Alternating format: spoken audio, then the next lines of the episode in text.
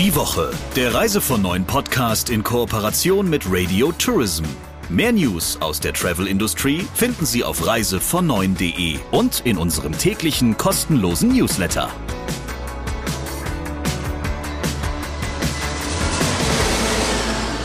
Herzlich willkommen zu einer winterlichen Ausgabe heute und wir begrüßen Sie aber erstmal so, wie sich das gehört. Hier ist der Chefredakteur von Reise von Neun, Christian Schmicke. Und hier ist Sabrina Gander, die Chefin von Radio Tourism. Und es wird heute ein ganz innovativer Podcast. Jetzt musst du natürlich verraten, warum und wen du eingeladen hast, damit wir das Versprechen auch wirklich halten können. In der Tat wollen wir uns heute mal mit dem Thema Innovation befassen. Das führt ja so ziemlich jeder im Mund. Aber oft bleibt es dann doch relativ unkonkret, was darunter eigentlich zu verstehen ist. Und ich habe interessanterweise tatsächlich Anfang der Woche beim Tourismustag Baden-Württemberg jemanden getroffen, der als Innovationsexperte vorgestellt wurde.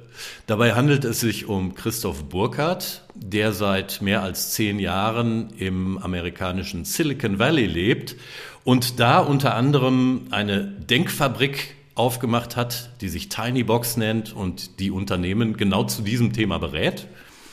Ähm, er hat dann außerdem noch ein Start-up gegründet, das One Life heißt und das sich mit Gesundheits- ja, befasst. Und er ist ein gefragter Redner und auch Gastdozent auf zahlreichen Unis zu genau diesem Thema. Und das der Blickwinkel von jemandem, der häufig nach Deutschland kommt, aber eigentlich da drüben in dieser Ideenschmiede lebt, ein bisschen anders ist als das, was sich die meisten von uns unter dem Thema vorstellen. Das kann man sich wahrscheinlich schon ausmalen, aber ja, Hören wir einfach mal rein. Hier kommt der Talk der Woche. Christoph, du bist Innovationsexperte. Was muss ich mir darunter vorstellen? Was macht so ein Mensch? Innovation hat natürlich viel damit zu tun, dass wir irgendwie ein Bild davon bekommen, wie eine mögliche Zukunft aussieht und uns dann darauf vorbereiten, was wir tun können.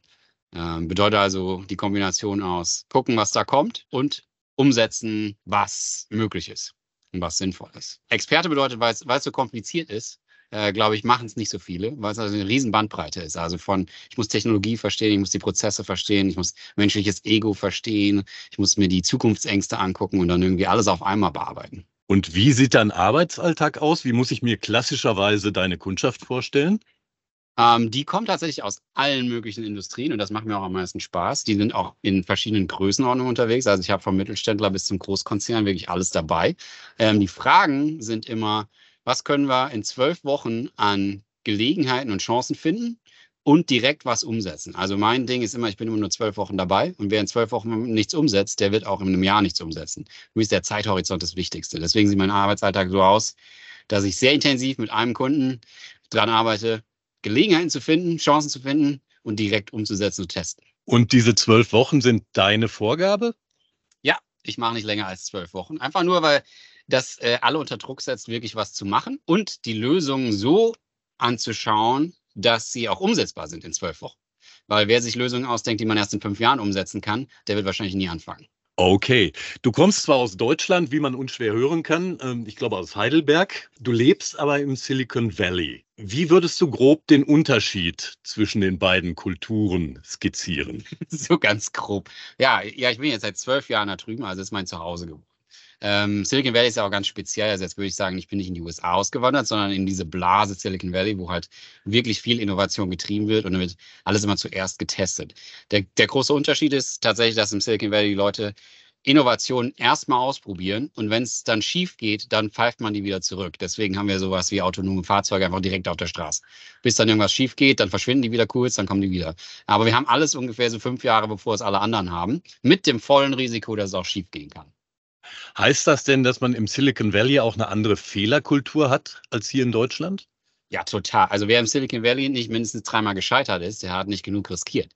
Also ich würde so die Quote sagen, wer nicht 25 Prozent der eigenen Projekte sollten scheitern. Wenn die nicht scheitern, dann hat man nicht genug Risiko in die Hand genommen. Äh, was natürlich in, in, in Deutschland eher andersrum gedacht ist. Ne? Also wer nicht scheitert, der hat offensichtlich sein Risiko gut eingeschätzt. Und dort sieht man es genau andersrum. Okay. Und ja, also In Deutschland ist es ja tatsächlich so, dass den Leuten oft erst die Vorbehalte gegen irgendein mögliches innovatives Thema einfallen und dann machen sie sich vielleicht mal auf den Weg. Das ist im Silicon Valley tatsächlich umgekehrt. Ja, das ist da anders, ähm, liegt aber auch daran, dass natürlich das Valley Leute anzieht, die sowieso schon risikobereiter sind. Ich würde sagen, wenn man die Geschichte anguckt, ne, das sind immer noch Leute, die nach Gold suchen. Ja, so hat das alles angefangen. Die sind da zum Goldsuchen hin und die suchen heute immer nach Gold. Das ist halt jetzt technologisches Gold, so wie im Bereich künstliche Intelligenz. Und dann wird erstmal einfach gemacht und es wird nach Chancen gesucht und es wird nach Gelegenheiten gesucht und es wird geguckt, nach welcher Anwendung können wir jetzt sofort umsetzen. Und dann wird sofort umgesetzt. Wir haben momentan tausend neue KI-Gründungen jede Woche. Äh, das ist einfach eine unfassbar große Menge an neuen Ideen. Die sterben dann auch, also im gleichen Tempo. Aber es wird zumindest unglaublich viel probiert und dadurch entsteht halt so eine Welle, ähm, wo natürlich auch viel übrig bleibt. Und Europa ist immer schnell dran zu überlegen, was könnte da alles schiefgehen. Also noch bevor überhaupt irgendjemand was anfängt, vielleicht sollten wir lieber gucken, wie das schiefgehen könnte und dann verhindern, dass es schief geht. Das Beispiel mit den autonom fahrenden Fahrzeugen hast du ja gerade selber erwähnt. Und da gab es bei uns einiges an Häme schon zu, ähm, weil das ja zwischendurch auch tatsächlich mal nicht funktioniert hat. Woran lag das? Ja, es gibt also erstmal gibt es da verschiedene Anbieter und nicht alle sind gleich erfolgreich. Ne? Im Moment haben wir nur noch Waymo von Google rumfahren. Äh, Cruise ist gescheitert und äh, diverse andere sind noch dran, überhaupt durchs Training zu gehen. Also wenn wir das jetzt speziell angucken, die brauchen natürlich unfassbar viel Trainingsdaten. Und jetzt sind die an einer Stadt, nämlich San Francisco, trainiert worden. Und das ist natürlich eine ganz spezielle Stadt. Und zum Beispiel dürfen die jetzt immer noch nicht Autobahn fahren, wo wir sagen, der Autobahn ist doch ganz einfach, aber zu wenig Trainingsmaterial. Ähm, deswegen, deswegen ist da die, da wird halt dann, okay, möglicherweise gehen wir erstmal auf die Autobahn mit den Fahrern, um zu trainieren. Und in ein paar Monaten werden die dann auch zum Flughafen fahren können und so weiter. Und dann wird man es ausbauen. Aber die grundsätzliche Idee, dass ein 80 Prozent autonom fahrendes Fahrzeug schon besser fährt als jeder Mensch, der da um das Fahrzeug drumherum im Auto selber fährt. Das ist eine Sache, die in Deutschland noch nicht angekommen ist. Also die ganze Häme, die sich drum dreht, dass das möglicherweise noch nicht perfekt ist, die ist der falsche Vergleich. Weil der Vergleich müsste sein, ein autonomes Fahrzeug fährt heute schon tausendfach besser als jeder menschliche Fahrer in dem Trainingsbereich, in dem es trainiert wurde. Das auch perfekt zu bringen, ist die falsche Ansicht. Okay, und welche Rolle spielt künstliche Intelligenz für deinen Job? Ist das wirklich das zentrale Thema im Moment? Ja, das ist ein bisschen gebiased, weil ich, ich bin schon seit Jahren in dem Thema drin und das ist mein Thema. Äh, künstliche Intelligenz ist einfach super spannend, weil da viele Sachen zusammenkommen mussten, die erst jetzt funktionieren. Wir haben zum ersten Mal die Computing Power, wir haben zum ersten Mal die Datenverarbeitung in Echtzeit. Wir haben ne, so ein Waymo-Auto muss ein Gigabyte pro Sekunde verarbeiten können. Also die Rechenleistung hatten wir einfach vorher nie, dass das überhaupt möglich war. Und jetzt diese Trainingsdaten in der Masse zu bearbeiten, wie wir sie heute haben, also ob es ein Sprachmodell ist wie ChatGPT oder ob es ein autonomes Fahrzeug ist, ist ja immer dasselbe Modell. Die müssen Daten verarbeiten, die müssen Muster erkennen, dann müssen eine Vorhersage machen und dann lernen sie von unserem Feedback. Alle funktionieren gleich.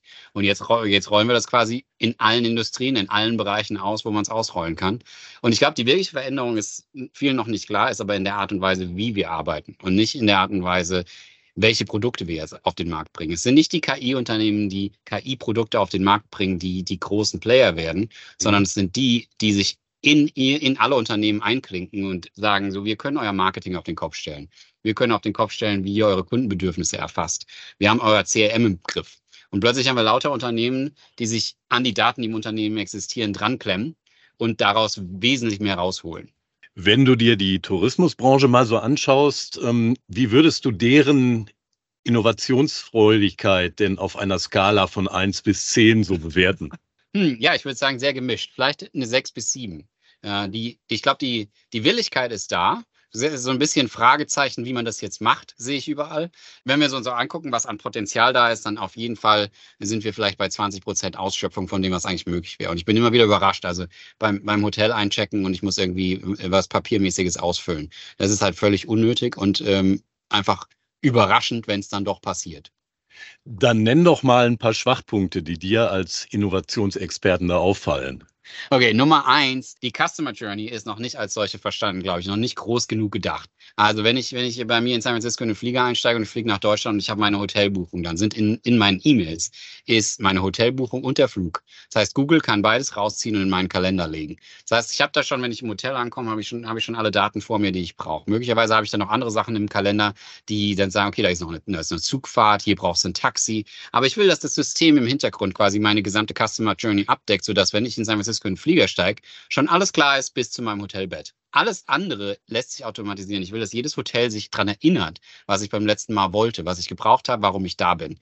Ich will, dass in CRM existiert, dass alle meine Daten der letzten Jahre hat. Ich will, wenn ich bei einer Hotline anrufe, dass meine Nummer hinterlegt ist, sodass die möglicherweise schon vorher sagen können, warum ich wahrscheinlich anrufe. So wie es Amazon auch hinbekommt. Nämlich nicht, dass es nicht möglich ist, sondern dass es das, dass es noch keiner versteht als eine Notwendigkeit, die ab morgen in den Kundenbedürfen so verankert ist, dass ich eine Customer Journey liefern muss, die absolut lückenlos abdeckt, wie sich das für mich anfühlt. Weil für mich als Gast ist es völlig egal, dass das eine Airline ist und eine Hotelkette, die nicht zusammenarbeiten. Das ist nicht mehr mein Problem, das ist deren Problem. Das, was du gerade erwähnst, das setzt aber ja voraus, dass es irgendeine Instanz im Hintergrund gibt, die so ziemlich alles über dich weiß. Macht dir das überhaupt keine Sorgen? Ja, das ist ein interessanter Unterschied, glaube ich, zwischen den USA und äh, Europa. Hier vertrauen wir unsere Daten gerne ähm, der Regierung an. Ähm, kein Problem, wenn die Bundesregierung irgendwie Zugriff auf unsere Daten hat. Ähm, natürlich nicht in allen Bereichen, aber die machen damit schon keinen Blödsinn. Aber Unternehmen aus den USA, denen wollen wir lieber keine Daten geben. Da brauchen wir den ganzen Datenschutz. Und in den USA ist halt genau andersrum. Niemand will seine Daten an die Regierung abgeben. Niemand registriert sich da irgendwie, wenn er umzieht. Ne? Also was geht es denn die Regierung an, dass ich wechsle meine Wohnung und muss mich jetzt in vier Wochen bei der nächsten Stadt melden? Das geht überhaupt nichts an, wo ich wohne. Die, die Regierung in der USA weiß nicht, wo ich wohne. Das geht hier auch nichts an. Ähm, und den Großunternehmen aber vertraue ich so weit, dass die nur kommerzielle Interessen haben, dass ich denen gerne meine Daten gebe. Genauso wie meinem Arzt. Dem gebe ich alle meine Daten. Äh, der hilft mir ja nur. Das ist doch gut für mich. Also das heißt, Amazon weiß alles über dich? Ja, das lässt sich sowieso nicht vermeiden. Amazon weiß auch alles über deutsche Kunden. Klar. Das ist denen nur nicht so klar. Ja, also die, die Datenspuren, die wir hinterlassen und natürlich haben wir im, im, digitalen Bereich Data Broker, die sowieso meine Daten weitergeben, ob ich das jetzt will oder nicht. Im Hintergrund werden unsere Daten eh ausgetauscht zwischen den einzelnen Unternehmen. Also ob jetzt Amazon die Daten aktiv an Netflix weitergibt, ist eigentlich völlig egal, weil Netflix einfach die Daten vom Data Broker über mich kauft.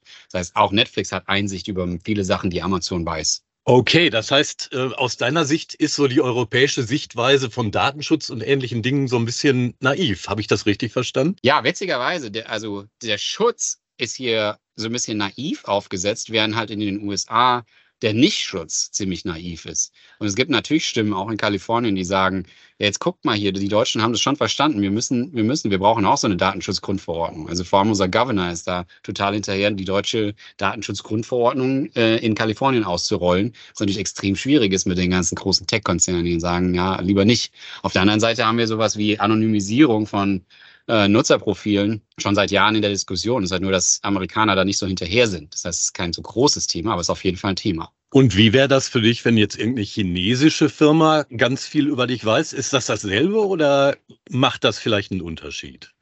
Das macht definitiv einen Unterschied, weil jetzt geht es um die Intentionen, die dahinter stecken, warum jemand Daten über mich sammelt. Ähm, ich glaube nicht, dass wir groß verhindern können, dass die chinesische Regierung auch über amerikanische oder europäische Bürger Daten sammelt. Da ist wahrscheinlich schon sehr viel mehr passiert, als uns, als, als uns lieb wäre. Aber auf der anderen Seite gibt es natürlich auf jeden Fall Sperren, die wir einbauen müssen, ähm, wo natürlich Europa groß, groß dabei ist, diese Sperren schon zu bauen und ähm, USA wahrscheinlich lernen muss, wie diese Sperren aussehen müssen. Aber wir haben ja auch da schon die ersten Verhinderungsversuche von chinesischen Unternehmen, die da auftauchen. Klar, weil Datennutzung in China, völlig anderes Spiel. Um eine erfolgreiche Innovation durchzusetzen, musst du ja heute schon wissen, was die Kunden morgen gerne wollen. Ne? Und beispielsweise vor 30 Jahren, wenn du die Leute gefragt hättest, braucht ihr sowas wie ein Smartphone, da hätten die alle gesagt, Quatsch, nee, brauchen wir nicht. Ne? Wie ermittelt man denn da die entscheidenden Erfolgsfaktoren? Also ein Punkt, den wir alle angehen müssen, ist natürlich viel häufiger mit unseren Kunden reden und die befragen und versuchen rauszufiltern, wie verhalten die sich heute schon? Was nervt die? Äh, worüber ärgern die sich? Was ist unangenehm? Was kann ich aus dem Prozess eliminieren? Was, was, was stört? Ähm, plus, dann haben wir natürlich größere Trends, die das irgendwie befeuern, wie Amazon sorgt dafür, dass wir weniger warten müssen ich glaube, Amazon ist eigentlich im, im Geschäftsmodell ein Unternehmen, was versucht, das Warten abzuschaffen, wenn die jetzt ihre Mission beschreiben müssten. Das machen die aber nicht nur mit ihren Produkten und ihren Dienstleistungen, sondern das machen die am Ende natürlich für alles, weil unsere Erwartung plötzlich wird, dass wir das überall sehen wollen. Wir wollen nicht mehr warten. Wir wollen keiner Schlange stehen. Wenn irgendwo eine Schlange entsteht, dann wissen wir, die, ah, die haben ihre Daten nicht im Griff. Und die nächste Generation wird es sehen. Das heißt, wenn wir verstehen wollen, wie die Innovationen der nächsten Generation aussehen müssen, dann sehen wir schon heute an den Stellen, wo die Leute anfangen, sich zu ärgern, dass sie das in zwei, drei Jahren nicht mehr mitmachen werden. Wenn mir eine Versicherung einen Brief schickt, das ist immer mein Beispiel, ne, die schickt mir einen Brief und ich habe keine Ahnung, was die von mir wollen, weil die da irgendeine Sprache benutzen, die offensichtlich ich nicht verstehe. Dann ist mhm. es bisher so gewesen, jetzt muss ich rausfinden, was die eigentlich von mir wollen. Das heißt, ich fange jetzt an zu googeln und versuche jetzt rauszufinden, was die wollen, was ich machen muss. Die nächste Generation wird es nicht mehr akzeptieren. Die werden zu einer Versicherung gehen, die mir ganz klar erklärt, wie ich das machen muss und wird es so einfach machen, dass ich auch keine Briefe mehr bekomme.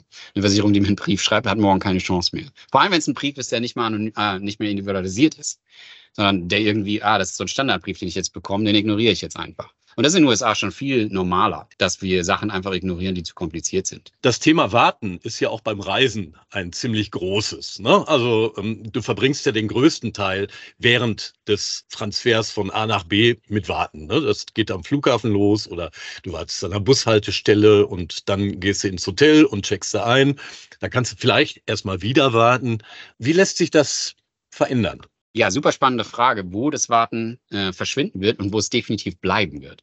Ähm, das ist nicht nur eine technische Frage. Natürlich könnten wir, Beispiel, am Flughafen könnten wir super easy dafür sorgen, dass ich da ankomme und in zwei Minuten im Flieger sitze. Technisch null Problem, weil Gesichtserkennung ist möglich. Ne? Selbst die Lufthansa hat mittlerweile Gesichtserkennung statt Boardingpass. Mhm. Ich gehe einfach rein. Das würde also alles super einfach gehen.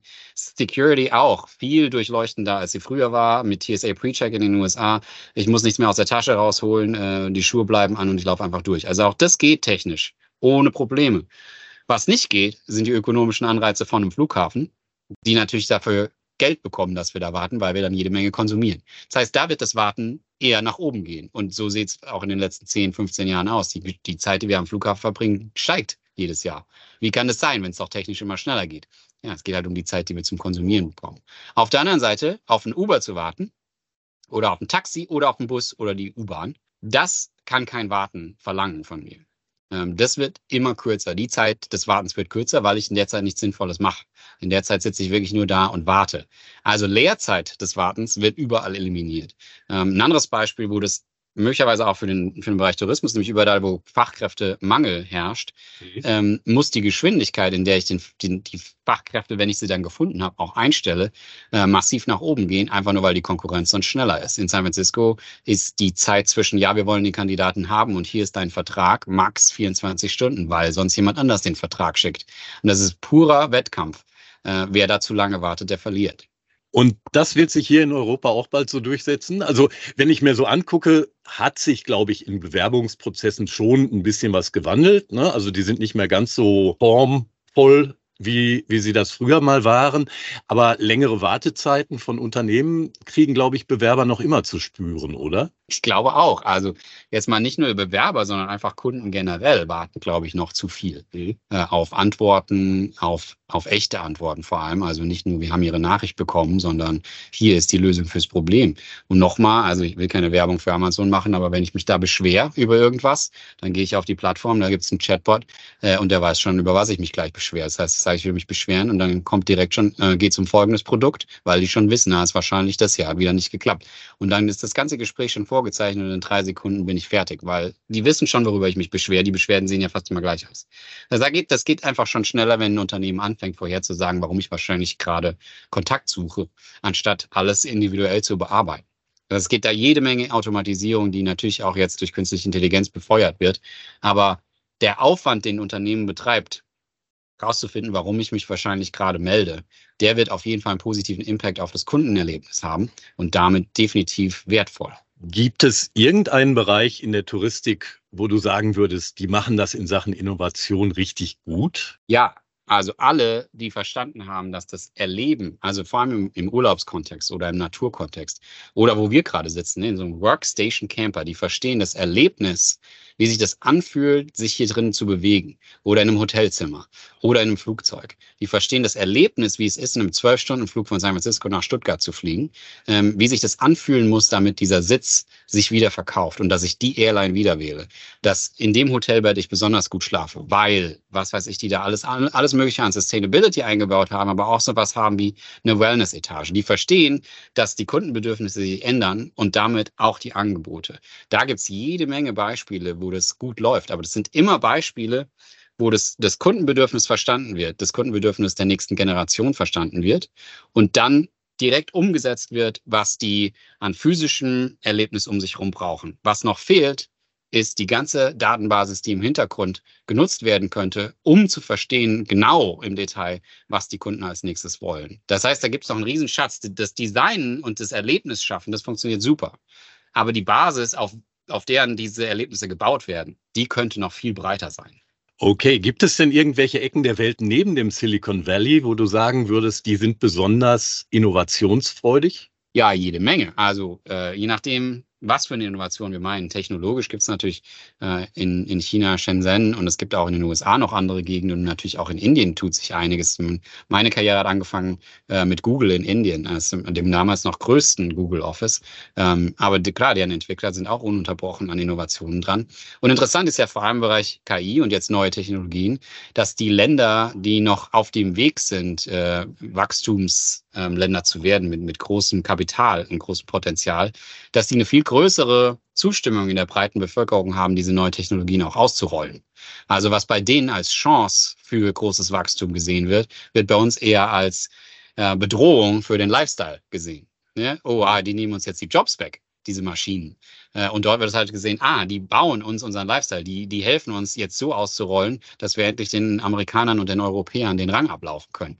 Äh, und wir, wir müssen aufpassen, dass wir auf der Statistik nicht weiter abrutschen äh, in eine Gegend, wo wir sagen, nee, wir wollen überhaupt keine KI haben, weil das Spiel von KI und auch neuen Technologien, die da jetzt alle kommen, ist definitiv ein internationales und keins, das wir nur auf europäischer Ebene spielen können. Dann sind wir mal gespannt, wie atemlos sich diese Entwicklung weiter fortsetzt. Lieber Christoph, vielen Dank für die spannenden Einblicke. Danke dir auch, hat Spaß gemacht. Lieber Christian, über was wollen wir denn noch sprechen heute? Ja, wir könnten natürlich übers Wetter reden, wie alle. Ich habe aber noch ein kleines Thema. Und das ist der aktuelle Alarm in der Airline-Industrie. Da werden ja die Ticketsteuern im Mai kommenden Jahres erhöht. Und es gibt allerorten Warnungen, welche gravierenden Auswirkungen denn das auf die Nachfrage haben könnte, weil das natürlich naheliegenderweise mit Preiserhöhungen seitens der Airlines verknüpft sein wird. Da warnen alle möglichen Verbände vor und einige hm, glauben auch schon, dass unsere Infrastruktur und unsere Konjunktur darüber baden gehen könnte. Und interessant fand ich eine Notiz aus der letzten Woche, die sich um den Billigflieger Ryanair dreht. Der ist ja immer ganz vorne mit dabei, wenn es darum geht zu beklagen, dass die Abgaben und die Kosten für den ganzen Sicherheitsapparat hier in Deutschland viel zu hoch seien und dass dadurch Wachstumspotenziale der Luftfahrt und gerade von Ryanair dann auch nicht genutzt werden könnten. Aber Ryanair wächst in Deutschland in diesem Jahr deutlich all dem zum Trotz. Und das hat mich schon ein bisschen zum Nachdenken gebracht. Ich glaube, manchmal ist die Angst vor solchen Veränderungen vielleicht größer als das, was dann tatsächlich eintritt. Aber wir werden sehen, was dabei noch herauskommt. Ich freue mich auf jeden Fall auf die nächste Ausgabe. Sie können uns gerne ein Like dalassen, uns abonnieren, damit Sie nichts verpassen. Und wir hören uns dann nächste Woche wieder. Und das darf ich schon mal verraten. Diesmal kommt eine Dame bei Christian Schmicke ans Mikro, die uns ein bisschen über ein gewisses Trendthema Näheres erzählen darf. Mehr darf ich ja nicht verraten. Wir hören uns nächste Woche. Ich freue mich darauf. Bleiben Sie gesund und bis zur nächsten Ausgabe. Die Woche, der Reise von neuen Podcast in Kooperation mit Radio Tourism. Mehr News aus der Travel Industry finden Sie auf reisevon und in unserem täglichen kostenlosen Newsletter.